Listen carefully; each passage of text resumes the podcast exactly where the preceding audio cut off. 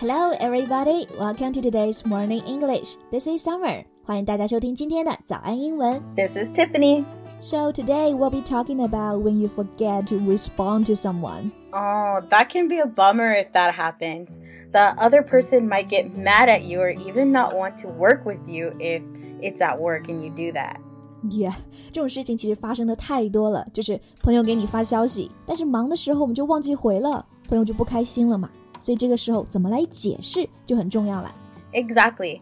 That's why we will talk about how to apologize and better the relationship again. 那今天我们就来聊一聊如何向朋友道歉，解释你没有回消息的原因，拯救你的友情。在节目的开始，给大家送一个福利，今天给大家限量送出十个我们早安英文王牌会员课程的七天免费体验权限，两千多节早安英文会员课程以及每天一场的中外教直播课，通通可以无限畅听。体验链接放在我们本期节目的 show notes 里面了，请大家自行领取，先到先得。There are so many reasons why you forget to respond. Maybe you just actually forgot to respond. Or you were just having a really busy day. And sometimes you do see the message, but you just don't have the time to respond it at the moment. Exactly. Before we go into how to apologize for this, here are some keys to success when this happens. First, it is best to just be honest with them. If you forgot, you forgot. No need to lie about it. 好主意，道歉的时候诚恳一点。如果你忘记回消息了，就实话实说嘛， 不要想着去编什么借口。 Next would be show them that you are sorry for forgetting to get back at them. Just give them your excuse when appropriate and move on. 对，把事情说清楚之后呢，我们就 move on。move on 就指的是让事情就这样过去吧。 Don't dwell on it for too long. That will just make things awkward. Exactly. So next time, just make sure to get back to them. 那我们现在就来看看，那如何真诚的表达歉意呢？ So, first we have Hey, I'm so sorry I didn't get back to you earlier. It's been so busy around here, but I'm sorry. 如果想表达回信息啊，我们除了有直译的 reply、respond，其实还有个非常常用的词组 get back to somebody。所以你对他抱歉说我没有早点回消息，就是 I'm so sorry I didn't get back to you earlier。然后告诉对方原因，因为我太忙了，It's been so busy around here。 Yeah, so this can be written to a friend or even spoken. Sometimes you might just want to send this out as a text. 对，有时候呢发文字信息来道歉，比打电话要更容易那么一点。So Tiff, would you use this in the office? No, I wouldn't use it with my boss, but maybe a very close colleague. This one is good to use with friends because they will understand that you were busy. Yeah, I think our friends can get us. Yes.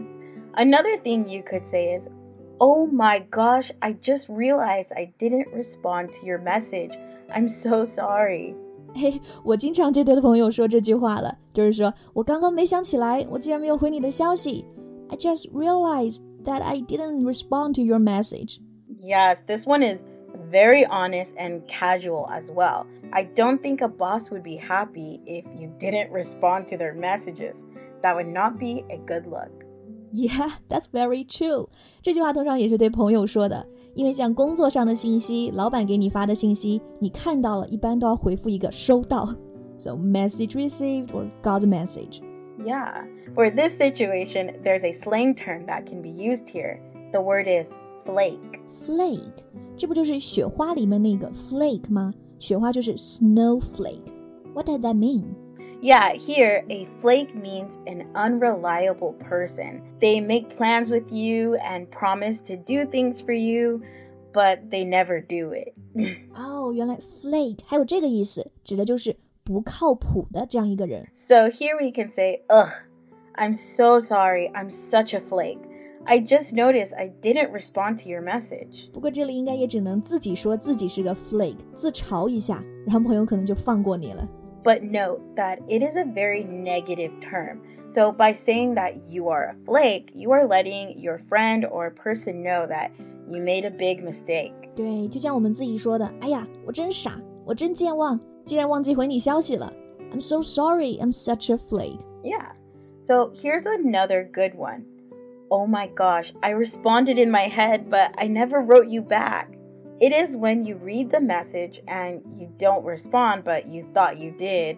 Oh my god, this has happened to me 有时候真的就是这样子，以为自己回复了，但其实是在大脑里面回复的。I responded in my head, but I never wrote you back. 我特别喜欢这一句话。 Yeah, usually this happens when you are really busy. Sometimes it's hard to keep track of every single message you get, you know? Yeah，太忙的时候呢，这种事肯定就经常发生了。 哎，不过我们刚刚讲的这些句子，其实都只适合对朋友说。那如果是在一个正式场合呢？比如收到了一封正式的邮件，忘记回了，怎么样道歉可以显得又职业又有诚意 In this case, we could say, I apologize for my delayed response. ？Delayed response 就是延迟了的回复。Apologize for my delayed response，我们来为这个延迟的回复道歉。 You can put this before you respond to whatever the email was about, as long as you acknowledge that you did take a long time to write them back. In my experience, they won't be so mad if you acknowledge what happened. Yeah, be honest, right? 这个原则呢，在哪里都 Yes. 特别适用。真诚的道歉，对方一般都会接受的。It's easy to move on if we apologize sincerely. Yeah, exactly. I was thinking the same thing. Remember to respond when you can and on time, But if not, here are some ways to apologize. 当然了，更好的习惯呢，就是收到信息马上回复。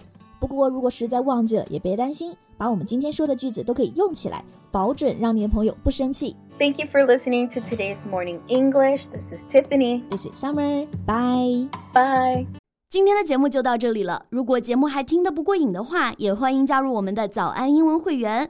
成为会员，您就可以无限畅听我们每天一场免费的中外教直播课，以及两千多节原创系统课程了。今天我们限量送出十个七天免费试听权限，试听链接放在我们本期节目的 show notes 里了，请大家自行领取，先到先得。This podcast is from Morning English. 学口语就来早安英文。